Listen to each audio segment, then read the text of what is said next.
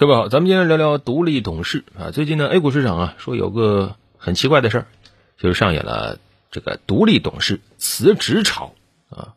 从十月中旬以来，有接近二十家公司都在披露有独立董事辞职的公告。怎么回事呢？呃，都指出可能和前段时间康美药业财务造假案这个宣判有关啊。一审是判决独立董事也要承担连带责任。多大的责任呢？一审是宣判康美要向五万余名投资者赔偿投资损失二十四点五九亿元。那么时任董监高十三名个人按照过错程度要求承担百分之二十、百分之十、百分之五不等的连带清偿责任。这里就包括这个公司的五名独立董事。这五名独立董事可能一共要承担大概三点六八亿元的赔偿责任啊！当然，具体的赔偿金额是协商解决啊，它不是平摊。也不占比例执行啊，一般来说可能是谁有钱执行谁的。而与之对比呢，这么大的赔偿责任，这五名独立董事在康美任职期间拿到的报酬多少呢？实际上公开显示，这几名独立董事有四个是学界的啊，都是高校的任教的。然后呢，还有一人是这个汕头市的一名副主任会计师啊，这些人的年薪大概也是一年十二万左右。啊，大家会觉得很低吗？实际上不是这样。啊，有统计，整个独立董事行业薪资基本上都不高。啊，在 A 股上市公司的独董里面，年薪能超过十万的占比不到三成，大概四千多人。甚至还有人年薪才几百块钱。啊，你像广宇发展的独立董事，年薪多少呢？才三百块钱。那他会说了，就拿这么点钱，还能承担这么大责任？独立董事到底干啥的？我国内地独立董事制度的正式推行是在二零零一年。证监会颁布了关于上市公司建立独立董事制度的指导意见啊，是希望为上市公司的业务可靠性多加一个保护层。在相关政策里提出了，独立董事他是不在公司担任除了董事外的其他职务的啊，和他所受聘的这个上市公司以及主要股东不存在可能妨碍他进行独立客观判断关系的董事啊。独立董事呢，要按照相关的法律法规，本着指导意见。和公司章程的要求，认真履行职责，维护公司的整体利益，尤其什么呢？尤其要关注中小股东的合法权益不受损害啊。然后呢，在独董的设置上，证监会有明确的规定啊，要求专门引入至少一名会计专业人士啊。然后上市公司董事会成员里应当至少包括三分之一的独立董事啊。所以呢，呃，独立董事实际上从监管层的要求就是说，他既要独立。同时呢，要懂懂公司业务，懂公司的财务状况，然后呢，独立就是不受公司管理层的利益左右。这样呢，实际上它是起个监督的作用，就是在会计师事务所监事会以外，帮助二级市场再来进行一次监督。所以某种程度上，它是一种在公司里面的一个重要的制衡力量，来维护股东们在公司里的权益，防止公司的管理层利用他的权力去谋取私利。啊，你像。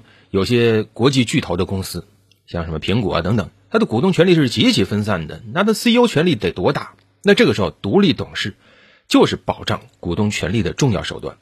但是呢，目前在实际运作中，出现了大量的 A 股上市公司的实际管理人和大股东一致的，然后呢，独立董事他的受雇对象和监督对象成了同一批人，我要吃你的饭，我要监督你，这个地位你说尴尬不尴尬？目前呢，很多上市公司你会发现，他经常请一些所谓的大学教授啊、经济学家呀，一些可以说是学者，他们来做公司的独立董事。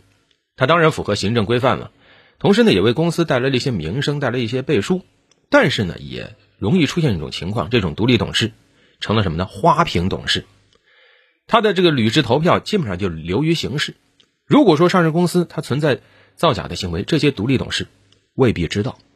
那长期以来呢？证监会等等一些监管部门也关注到这个现象，就是独立董事履职出现了问题啊。有评论就说这是既不读也不懂。你比如说，大量的经济学家、大量的学者去担任独立董事，他懂管理吗？很多他是不懂的。所以有的时候他可以说一些很宽泛的东西，但是真的这个具体企业他开始玩猫腻，他未必看得出来啊。那么目前呢，不少。这个公司它的独立董事的提名选人制度里，提名权就是在董事会、监事会，或者说这个大股东手上。那么这个时候，要求独立董事他去维护中小股东的利益，可是呢，中小股东也没法对他提名。然后呢，你再一扒，发现不少上市公司的独立董事，他往往就是大股东或者说管理层通过自己的私人关系选聘的。那我到底是监督你，我还是跟你同流合污呢？你让他独立监督、客观建议很难。那么这种花瓶化的独立董事到处都是的话，也就导致了刚才说的独立董事在整个 A 股市场，它显得也很廉价。截至二零一九年末有份数据啊，A 股上市公司独立董事居然有一万两千多名，人均薪酬多少呢？年大概是八万多一点儿。那么在这种情况下，哎，这一次这个康北药业财务造假案一判，发现独立董事你要承担这么大的责任，有如此巨大的责任捆绑。于是出现了一大堆独立董事纷纷辞职解约，也就一点都不意外了。这倒是一个很好的现象，说明独立董事的权利意识、责任意识、风险意识经过这个事儿有了一个巨大的觉醒。不过呢，话说回来了，现在辞职对一部分问题企业、有问题的独立董事来说呢，未必能够逃避责任。这是为什么呢？因为 A 股的独立董事制度规定了，辞职以后啊。也要等新的独立董事经过股东大会产生了以后才能离职，不是说你辞职了你就能离职，离职了，你任职期间的责任你也免不了啊。这个我觉得也好理解，因为不管在哪儿，法律都不会说你任职期间你渎职，你辞职了就豁免了，没这么简单的事儿。所以呢，经过这样一个案子，我想也是到了好好思考一下独立董事制度到底该走向何方。现在已经走到一个路口了。目前，对独立董事的权限、履职责任义务，实际上规则已经写得很明白、很清晰了，制度已经很完善了。但是呢，从执行层面还是出了不少问题。很多上市公司没有真的从公司治理层面去发挥独立董事的作用，往往觉得这就是花瓶，我把它供起来，既没有想过自己需要监督，那更没有想过自己欢迎监督，没有给独立董事提供履职的保障。此外呢，也有一些独立董事，他本身。也是甘于做花瓶，或者他本身也没有这个本事，所以未来独立董事真的需要优化一下。比如说整个任职需要强化，然后呢，他的薪酬对吧？刚才说了，他责任其实是很大的，那薪酬也应该合理。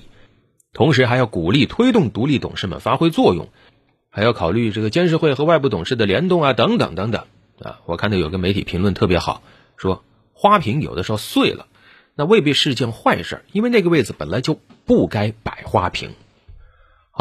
本期就聊这么多。